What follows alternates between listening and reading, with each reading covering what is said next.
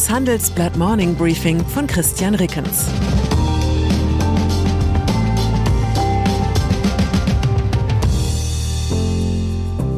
Guten Morgen allerseits. Heute ist Donnerstag, der 26. Januar. Und das sind unsere Themen. Rollentausch. Weißes Haus rechtfertigt Panzerkurswechsel.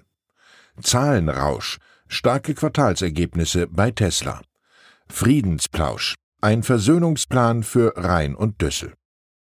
Panzerdebatte. In den vergangenen Tagen und Wochen war es die Bundesregierung, die wegen ihrer zögerlichen Haltung in der Panzerfrage unter Rechtfertigungsdruck stand. Gestern ging diese Rolle aufs Weiße Haus über. Die US-Regierung musste erklären, warum man nun doch bereit sei, eigene Abrams Kampfpanzer an die Ukraine zu liefern. Sicherheitsratssprecher John Kirby sagte gestern, wir haben Panzer nie ausgeschlossen. Die Bedingungen auf dem Schlachtfeld in der Ukraine hätten sich geändert. Der Beschluss zur Lieferung sei dann von US-Präsident Joe Biden in den vergangenen Tagen getroffen worden. Zuvor hatte die US-Regierung immer wieder betont, die Bereitstellung des Abrams-Panzers nicht für sinnvoll zu halten. Geplant ist nun ein Bataillon von 31 Panzern vom Typ M1 Abrams, das die Ukraine unterstützen soll. Biden sagte gestern, die USA und Europa stünden eng zusammen. Er sei Bundeskanzler Olaf Scholz dankbar für seine Führung. Mit den eigenen Panzerlieferungen hat Washington einer deutschen Forderung entsprochen. Peter Ruff vom Europa Center der Washingtoner Denkfabrik Hudson Institute urteilt, es ist ein gutes Ergebnis nach einem schlechten Prozess. Wie ein US-Regierungsbeamter erklärte, könnten die Panzer dabei helfen, ukrainisches Territorium zurückzuerobern. Dazu gehöre auch die Krim, betonte er auf Nachfrage. Sicherheitsexperten diskutieren derzeit das Szenario, dass die Ukrainer mit westlichen Panzern auf der von Russland annektierten Krim einrücken. Das könnte eine unberechenbare Reaktion der Russen nach sich ziehen. Sicherheitsratssprecher Kirby sagte auf eine Journalistenfrage, Zitat, ich kann Ihnen nur sagen, dass wir absolut keinen Hinweis darauf gesehen haben, dass Herr Putin Absichten hat, NATO-Territorium anzugreifen.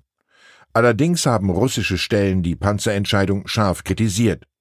Nachdem die Panzer zugesagt sind, hat der ukrainische Präsident Volodymyr Zelensky nun mit NATO-Generalsekretär Jens Stoltenberg telefoniert. Er hat umgehend seine Bitte um westliche Kampfflugzeuge und Raketen mit hoher Reichweite erneuert. Meine Prognose, mit Rachefantasien über Luftangriffe auf russische Städte wird die Ukraine ihre Chancen auf baldige Belieferung nicht erhöhen. Der ukrainische Präsidentenberater Michailo Podoljak hat solche Angriffe angedroht, falls Russland seine Attacken auf zivile Ziele in der Ukraine fortsetzt. Podoljak erklärte wörtlich, auch Städte wie Moskau, St. Petersburg, Jekaterinburg, verwöhnte, faule Städte, die glauben, in einer anderen Realität zu leben, werden entlarvt. Sollte Russland seine Luftangriffe auf Stromleitungen, Heizkraftwerke und andere zivile Objekte nicht einstellen, würden entsprechende Gegenangriffe unabwendbar. Tesla. Hat da jemand Absatzschwäche gesagt? Tesla hat 2022 so viel verdient wie nie zuvor in einem Geschäftsjahr. Der Elektroautokonzern steigerte den Gewinn gegenüber dem Vorjahr um 128 Prozent, wie Tesla gestern Abend mitteilte.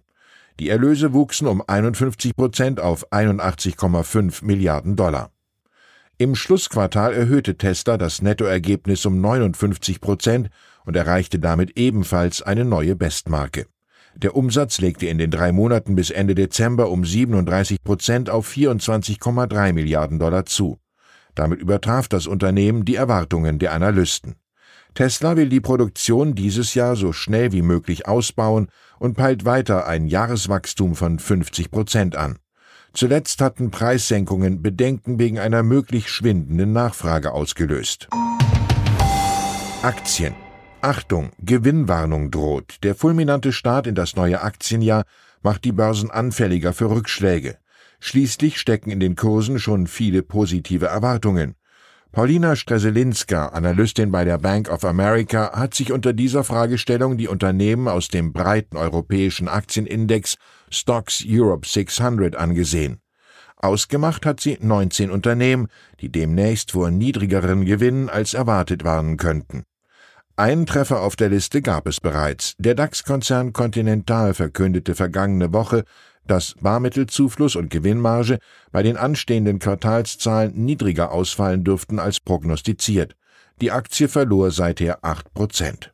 Die weiteren deutschen Unternehmen auf der Liste sind folgende: der deutsche Gewerbeimmobilienkonzern Aroundtown, der Sportartikelhersteller Adidas, der Spezialchemiekonzern Lanxess und die mittlerweile österreichische AMS Osram.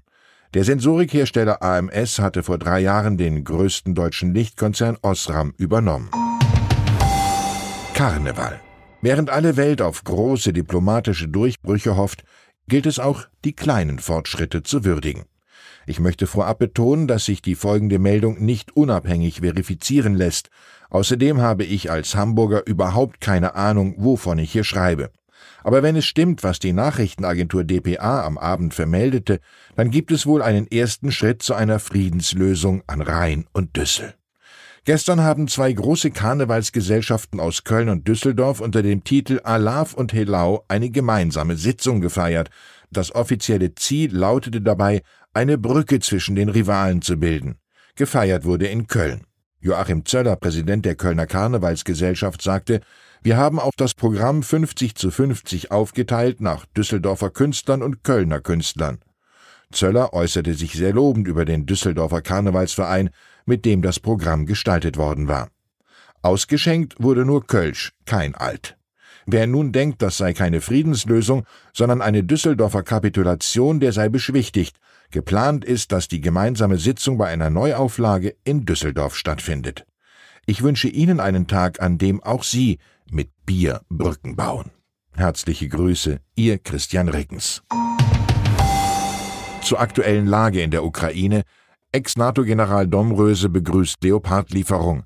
Die Bundesregierung will nun doch Kampfpanzer an die Ukraine liefern.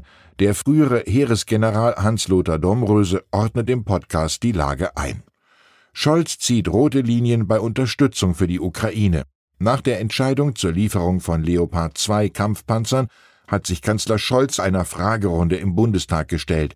Dabei erklärte er, Deutschland werde der Ukraine in keinem Fall Bodentruppen oder Kampfflugzeuge zur Verfügung stellen. Weitere Nachrichten finden Sie fortlaufend auf handelsblatt.com/ukraine. Das war das Handelsblatt Morning Briefing von Christian Rickens, gesprochen von Peter Hofmann.